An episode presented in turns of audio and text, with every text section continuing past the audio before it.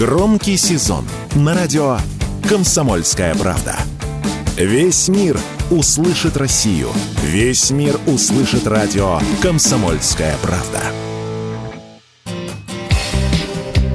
Новые изменения в правилах проезда в поездах дальнего следования вступают в силу с 1 сентября. Поправки, которые были одобрены Минтрансом, ужесточают правила транспортной безопасности. Теперь, если пассажир откажется от досмотра на входе, то его не пустят на поезд. Также новые поправки позволяют пассажирам приобретать билет на поезд в течение 90 дней после окончания действия срока паспорта или свидетельства о рождении. Заместитель председателя общественного совета при Минтрансе России Илья Зотов называет эту норму закона настоящим прорывом что позитивного в этом законе, который сейчас появился, это что э, если паспорт закончил, э, в общем-то, он и истек срок действия, в течение 90 дней пассажир сможет все равно по нему проехать. Это на самом деле большой прорыв, поскольку были такие случаи, один-два дня у пассажира истекает срок действия паспорта, он пока обращается за новым паспортом, а ему, допустим, надо куда-то ехать. Были сложности. На самом деле это такая острая проблема.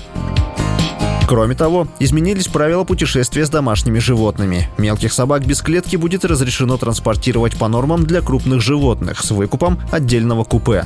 Также вводится запрет на использование в пути музыкальных инструментов и средств звукоусиления. Что касается пассажиров, то те, кто передвигается на верхней полке, смогут использовать столик внизу в регламентированные часы для завтрака и ужина по 30 минут и 1 час во время обеда с 12 до 15 часов, что, по мнению Ильи Зотова, может вызвать конфликт конфликтные ситуации говорить про питание верхних полок и нижних полок, я не, не понимаю, как они будут договариваться, потому что с точки зрения закона пассажир верхней полки будет требовать э, в условные часы посадить, э, ну, в общем-то, э, чтобы освободили место ему для завтрака, обеда, либо ужина, и в обед ему будет предоставляться время час. Но здесь могут такие, знаете, сложности возникнуть, когда пассажир только сел в поезд, он взял умышленно нижнюю полку, хочет выспаться, а пассажир с верхней полки будет его выгонять.